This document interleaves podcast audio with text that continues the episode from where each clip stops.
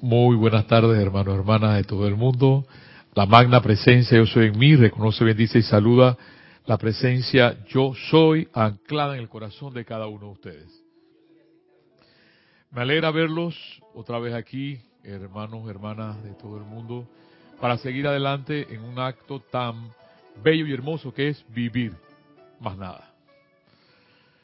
Más nada. Ya la semana pasada el amado Maestro Ascendido Serapis hablaba sobre la iniciación hablan por ahí la gente en el, en el medio esotérico, no exo, no, eso con ese, se ponen jactanciosos cuando dicen, ah, es que el iniciado, el iniciado no es más aquella persona que toma la decisión de pensar y sentir diferente, más nada. Y a pesar de que las cosas, tú avanzas. Ves las nubes negras y avanzas. ¿Ves? Porque es una decisión no es una, no, es una decisión espasmódica. No, sí, es que yo voy, y sí, no, y, te quedas igual que la masa. A pesar de todo, avanzamos. Hay una obra magistral, yo se lo he dicho, que no tiene que ver con todo esto. Juan Salvador Gaviota, léanla. Eh, avanzaba y avanzaba, y a pesar de que, de que se caía, avanzaba. Y eso es lo que les puedo decir a ustedes. Eh, que no es fácil, yo sé que no es fácil. La, las energías tratarán de contrarias, de decirte lo contrario. Esto no es verdad, esto es una mentira, esto es un lavado de cabeza. Por eso es entonces cuando llega Fox y te dice, compruébalo. Porque si tú mismo no compruebas por ti, ya yo estoy convencido de esto. Aquí mi hermano eh, Carlos, el ibérico, está convencido y sé que César también. Porque si no nos convencemos de esto, no vamos a llegar a ningún lado.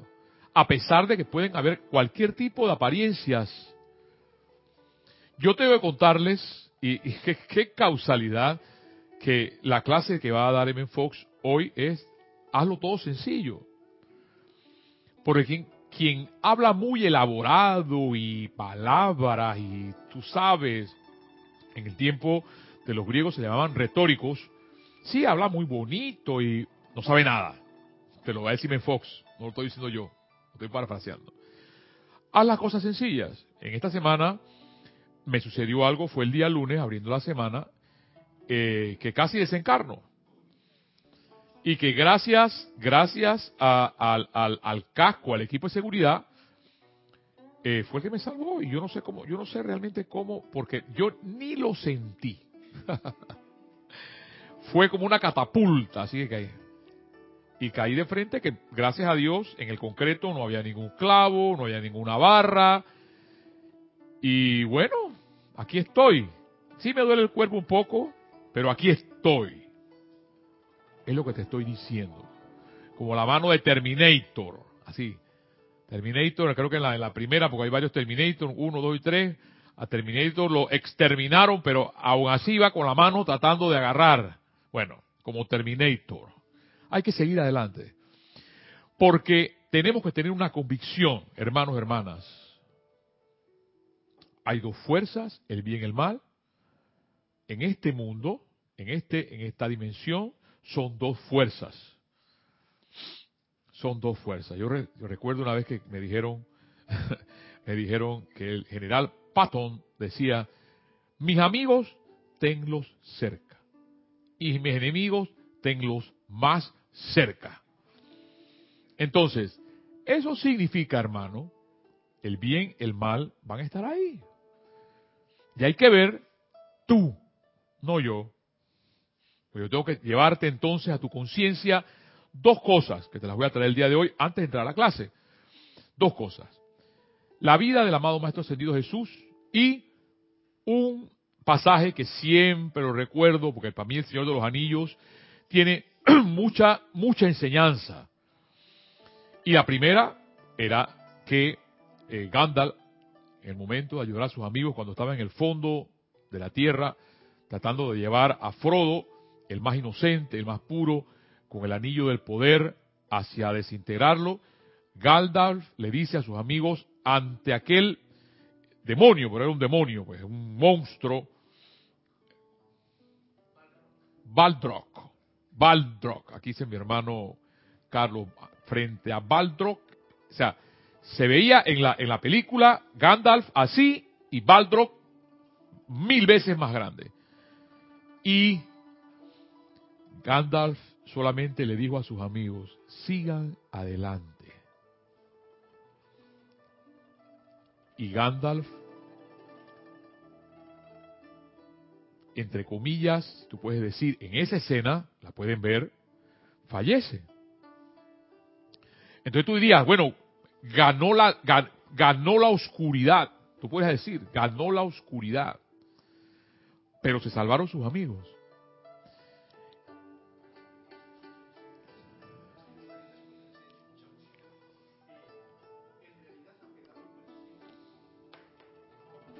En realidad, aunque da la impresión de que fallece, claro. como la muerte no existe y Gandalf lo sabe, allá voy, lo que ocurre es como una muerte para resucitar. Claro, hermano. Allá iba, mi querida Palas, mi querido Sheldon Horn. Correcto. Todo va a depender tú cómo miras lo que está sucediendo. Porque después entonces nos enteramos, cuando sigue la saga, que eso sirvió para que Gandalf gris pasara a Gandalf blanco. Entonces, significa que, que si tu momento determinado, porque puede pasar, desencarnas, no significa que la vida termina, que todo se acabó, no.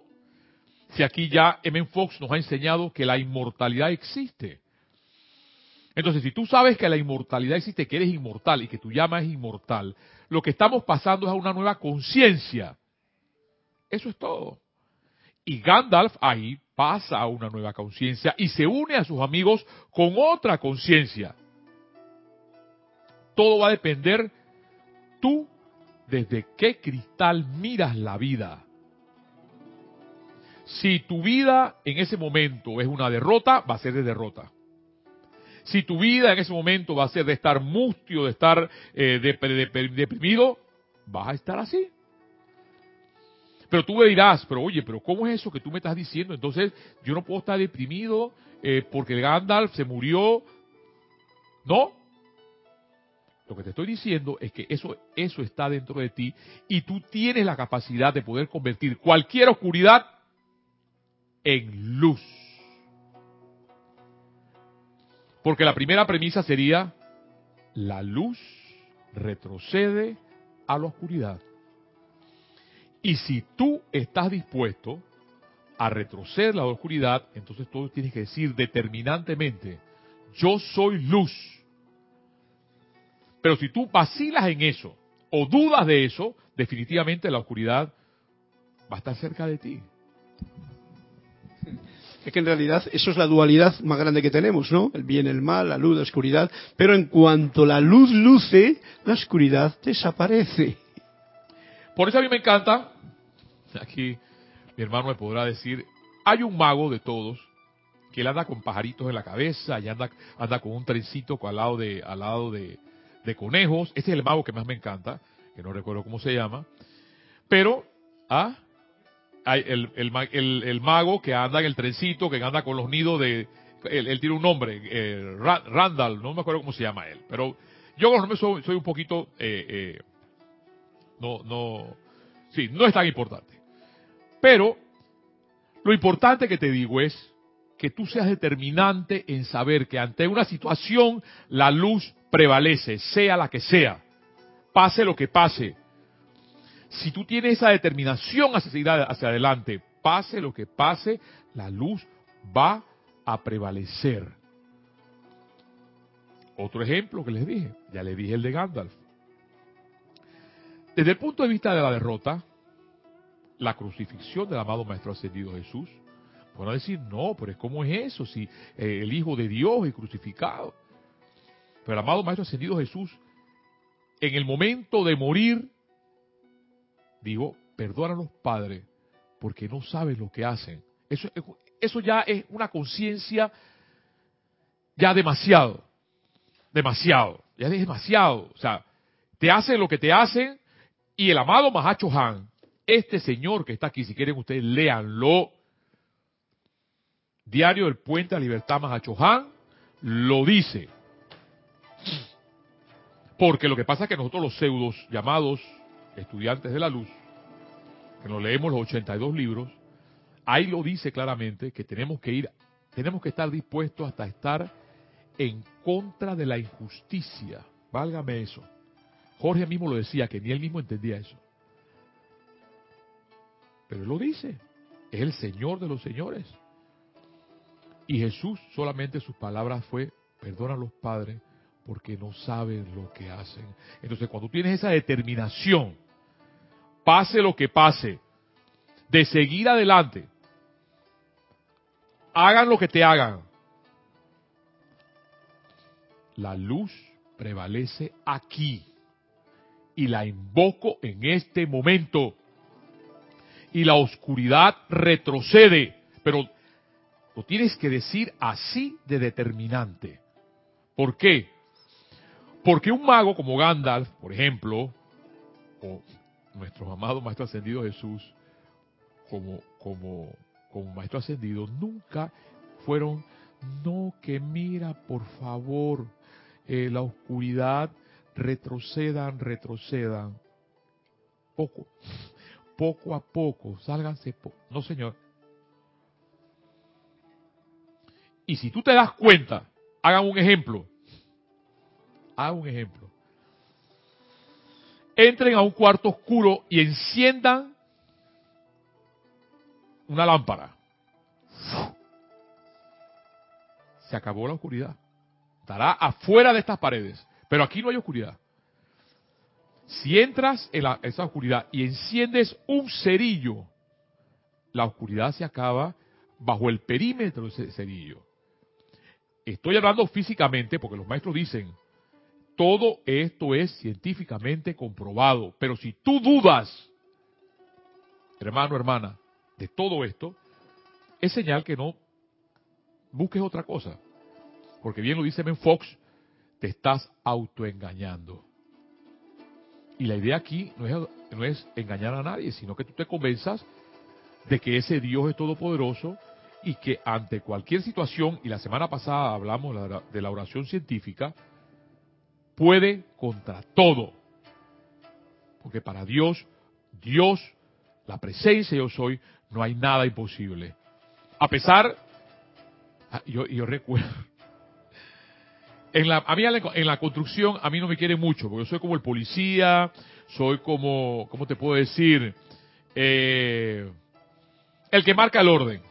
Claro, el que marca el orden no es bien visto en ningún lado, y hay que matarlo. Mario, ahora que has pasado por esa experiencia cercana a la muerte, tú ya vas a ser como Gandalf el Blanco ante la situación que estés viviendo en la construcción. ¿Qué te parece? Gracias, Carlos. Sí, porque miren que, miren qué cosa tan extraña. Yo me caí dentro de una fundación, como a un metro de profundidad, o sea que yo iba caminando y desaparecí. Y yo recuerdo que solamente una persona corrió a levantarme. Yo, o sea, cuando yo tuve consciente, que, tuve conciencia de que estaba bien, eh, lo que le dije al muchacho que estaba al lado mío, no me, no me levante, déjame tranquilo, yo me voy a levantar. Déjame respirar. Yo respiré, llené mis pulmones de aire, digo, bueno, yo respiro, yo si respiro, entonces a mis pulmones también. Entonces ahora digo, deja, me quería levantar, no me levantes todavía, déjame tranquilo, déjame levantarme. Moví una pierna a la derecha, moví una pierna a la izquierda, moví la mano a la izquierda, moví la mano a la derecha, bueno, me puedo mover, digo, ahora me voy a levantar pero quedé enterrado.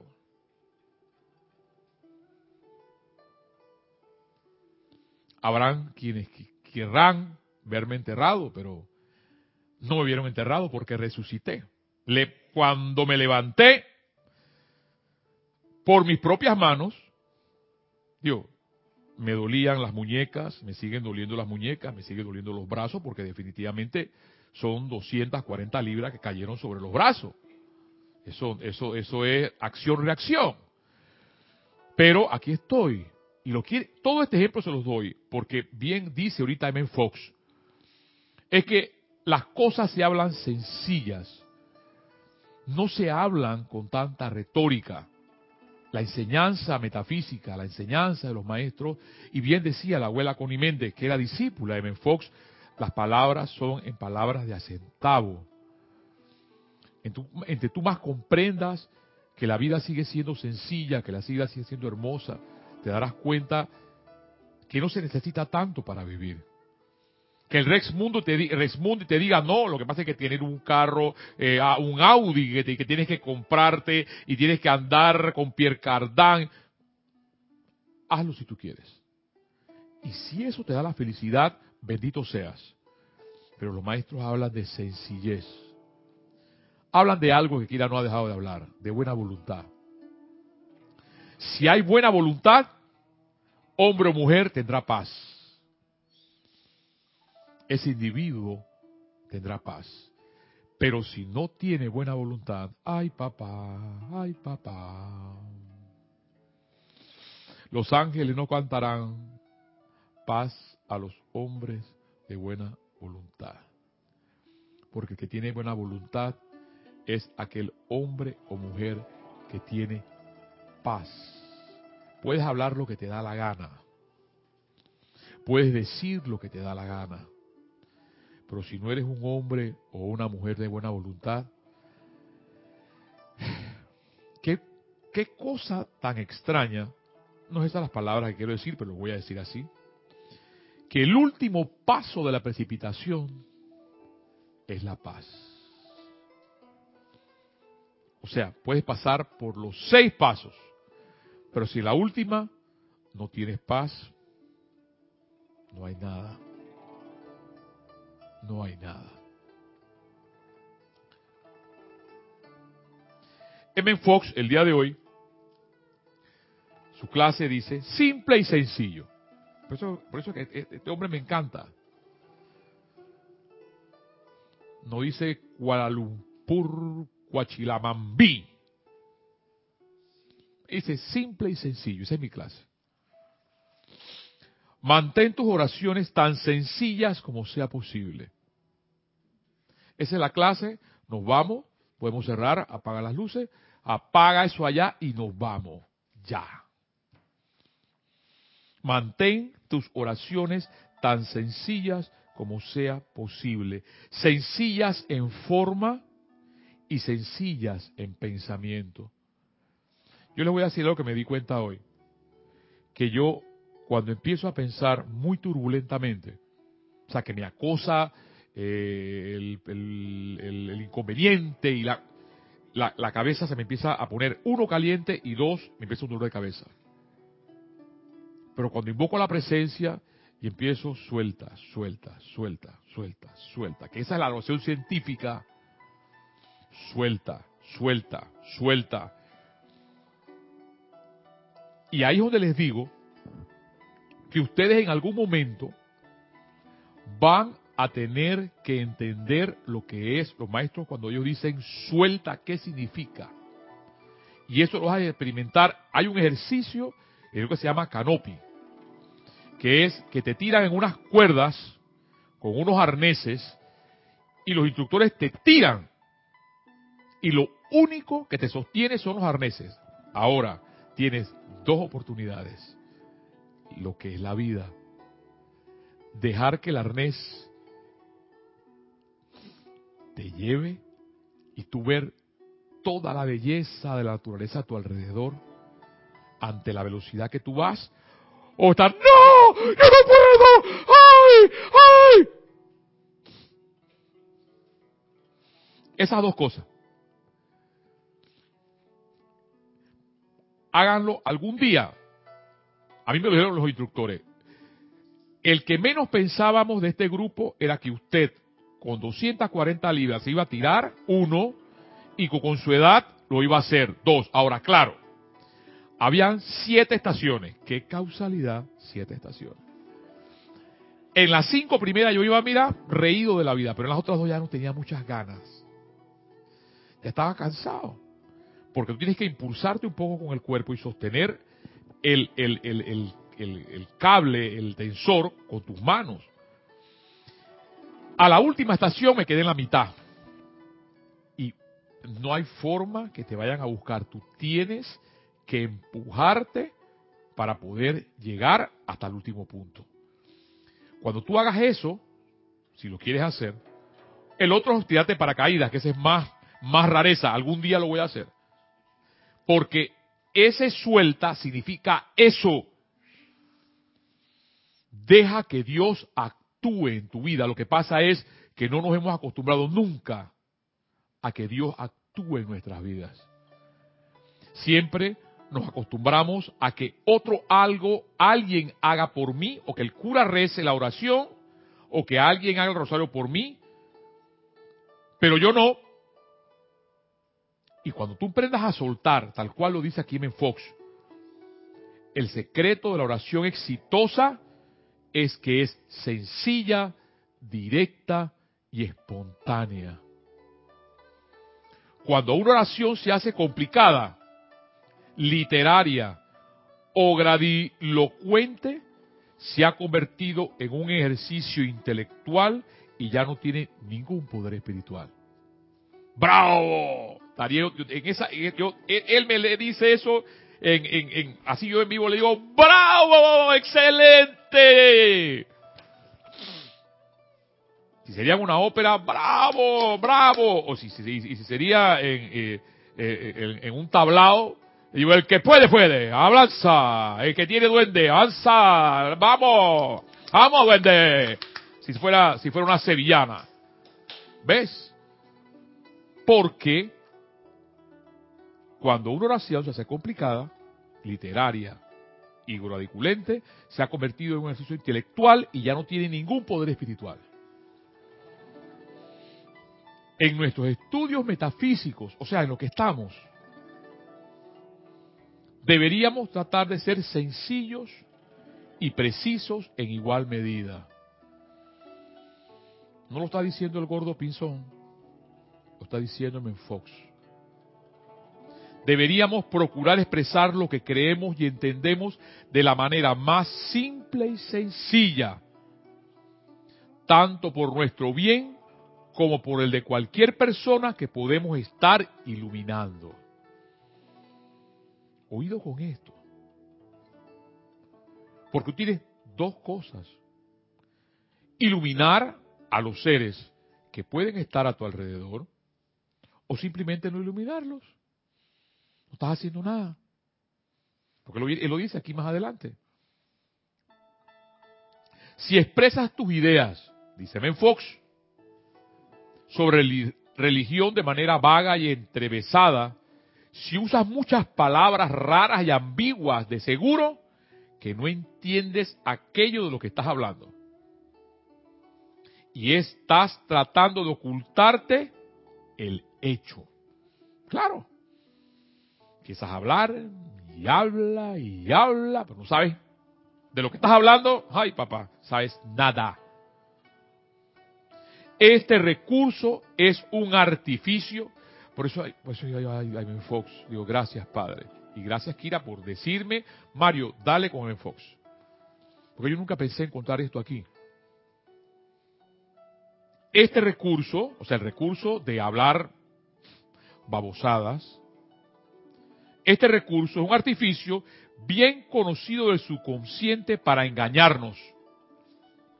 Y debemos estar en guardia para que no nos sorprenda. Porque cuando tú entiendes uno más uno es dos, tú puedes decirlo de muchas formas. Y lo comprendes. Tú dices uno y uno son dos. Pero tú quieres entender, eh, engañar a la gente que tú sabes, tú le dices, tú le dices el punto 25% más el 1.25% y más el 5%, da dos. Ajá. Dale pues. Ah, ¿verdad que sabes? Sí sabes, sabes mucho. Pero de iluminar a la gente, no creo que sepas nada. Eso es lo que está diciendo aquí mi amado Ben Fox.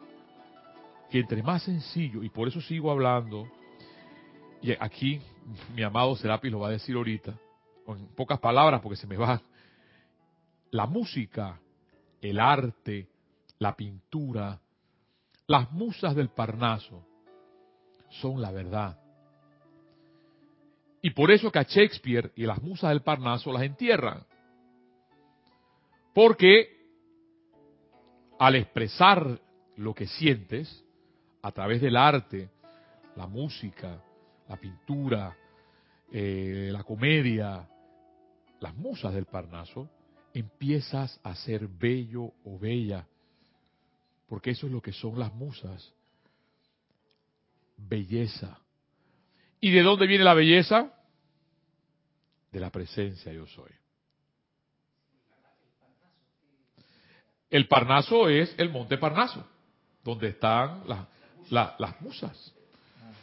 Ahora te vas a, ahora te vas a ¿cómo se llama? A, a Google y buscas el Parnaso porque ahí es donde estaban los dioses. Los, los griegos lo pasaron a Atenas. Ahí pusieron a, a, la ciudad de Atenas y pusieron a Zeus y a Palas Atenea. En el Parnaso vas a encontrar otras cosas diferentes. Porque hay una parte, recuerda, esotérica con X y hay una parte esotérica con S que es la que interesa. O es la que me interesa a mí. Cuando ahondes sobre qué es el Parnaso y qué había ahí, vas a reír. A mí me encanta. Pero yo otro puedo decir todo. Tiene que haber algo en ti, y Jorge lo decía, estudia la historia. Creo que hay un dicho que los hombres que estudian la historia no están destinados a morir. El hombre que, que no la estudia está destinado a morir. Entonces hay que estudiarla. Entonces te vas a dar cuenta allí quiénes eran las musas y quién era quién era Hermes y quién era toda esa, toda esa mitología griega que, que es una belleza. Yo, hay un libro que tengo que traer aquí en un momento que no recuerdo cuál que compré, que lo pude conseguir eh, en, el, en, el, en, la librería eh, de la de la ¿cómo se llama esto? Del Museo del Prado, lo encontré, lo encontré ahí, eh, no lo había encontrado en otro lugar, y que habla sobre el nacimiento de todos los dioses griegos. Pero en algún momento hablamos aquí de mitología y ahora no es la mitología, pero lo vas a encontrar. Entonces sigue diciéndome Fox, si expresas tus ideas, sencillas, perfecto. Todo aquello que realmente entiendas, lo puedes expresar, mediante un lenguaje razonable y sencillo, siempre y cuando el asunto tenga explicación. Un aire de grave profundidad, unido a una fraseología misteriosa y abstrusa, es la marca de la insinceridad o de una mente confundida.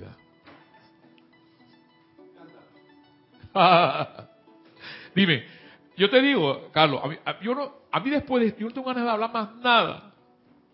César, te lo digo. Ya, digo, voy a, introducir unas palabras aquí de mamado, de mamado Serapis. Pero está tan explícito. Un aire de grave profundidad, unido a una fraseología misteriosa y abstrusa, es la marca de la insinceridad o de una mente confundida. Tú decides. ¿Recuerdas, dice, para terminar los versos de la ópera, de la opereta Paciencia? Dice una frase. Y todo el mundo dirá, al ir tú transitando por tu sendero místico, si este joven muchacho se expresa en términos demasiado profundos para mí, vaya, cuán especialmente profundo habrá de ser este profundo joven.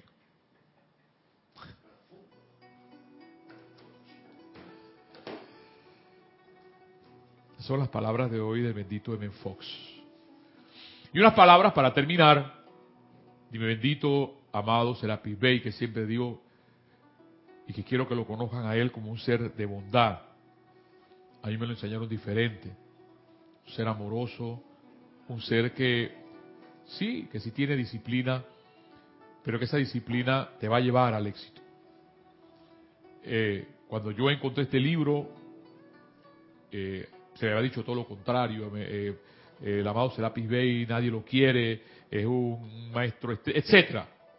Suficientes epítetos. Pero cuando me tiré a la piscina para saber quién era él, encontré que era un maestro de amor, de mucha bondad. Y dice así, música, causa o efecto.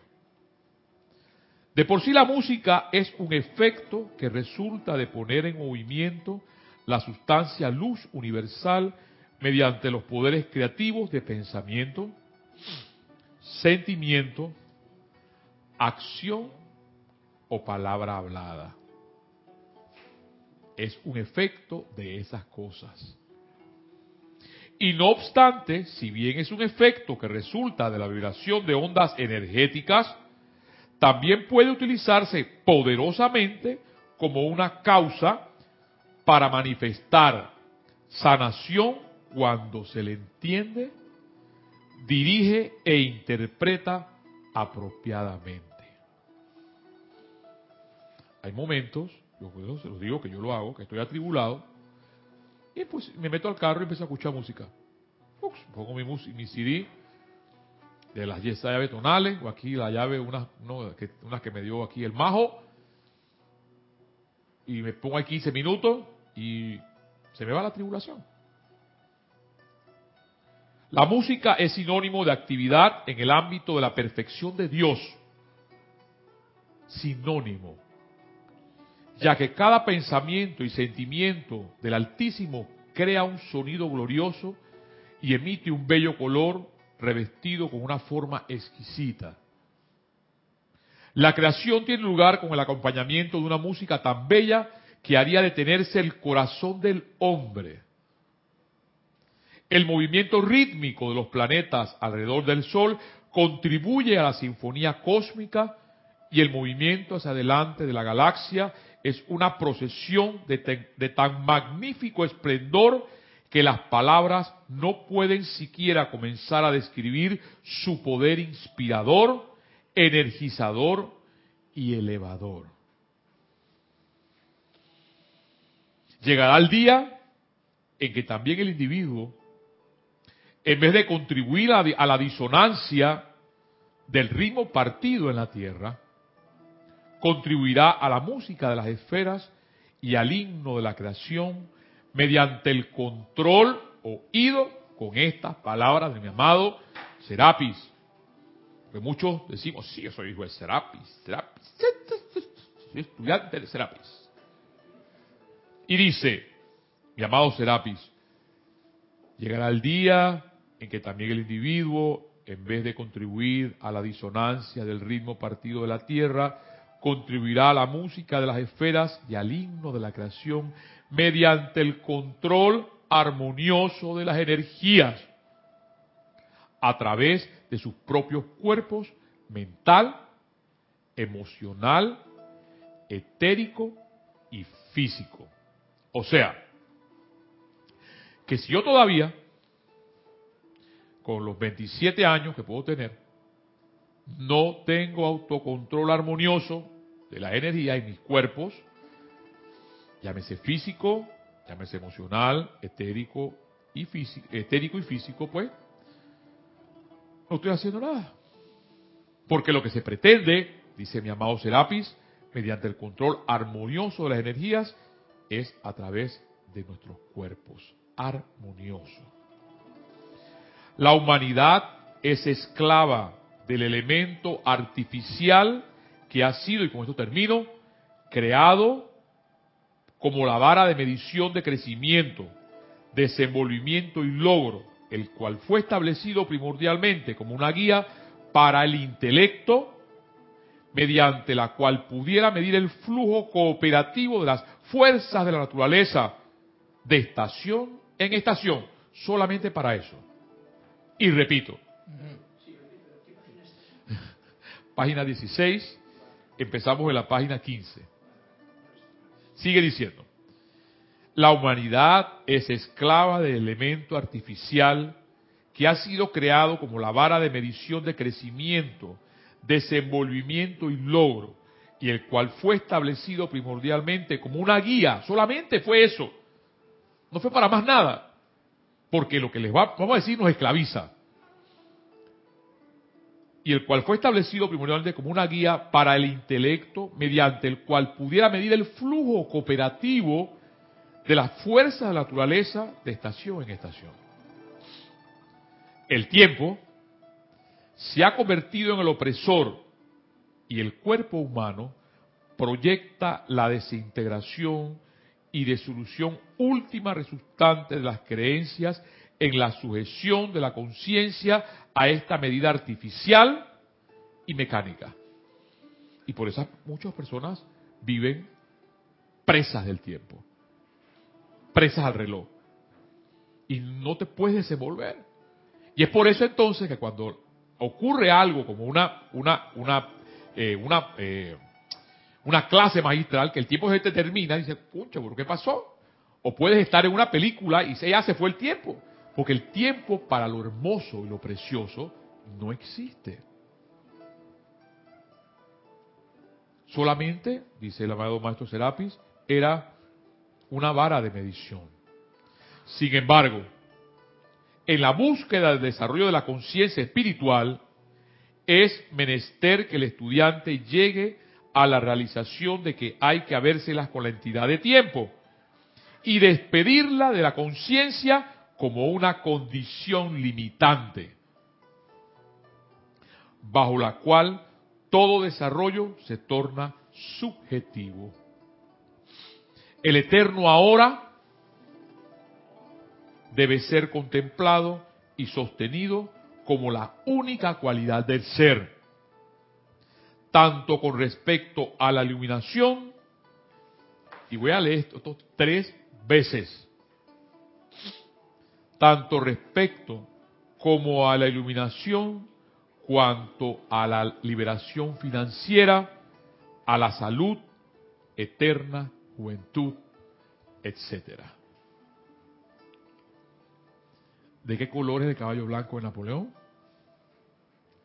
Si vives preso del tiempo, no tendrás nada de esto. Por eso estos maestros los razonamientos son sencillos. Bien lo dice aquí mi amado Ben Fox. El eterno ahora es este momento. Tú allá donde estás, dándole gracias a Dios por lo que tienes, por tu computadora, por tu vida, por tu salud, por tu casa, por tu mascota. Gracias Padre por todo lo que me da, pese a que casi me muero, gracias Padre que a pesar de que el jefe no te dice nada y siempre te manda, gracias Padre, porque los únicos que vuelan por arriba de las nubes negras son las águilas, son los cóndor. Los únicos. Todas las otras aves bajan, están por debajo de, de las nubes negras, pero se ha visto que las únicas aves que vuelan por arriba de esas nubes esas tormentas son las águilas y ustedes son esas águilas. El eterno ahora debe ser contemplado, el ahora, el ya, y sostenido como la única cualidad del ser, tanto con respecto a la iluminación cuanto a la liberación financiera, a la salud eterna, juventud, etcétera. Hermanos, hermanas, este ha sido tu clase, la llave de oro, y te invitamos a que sigamos adelante,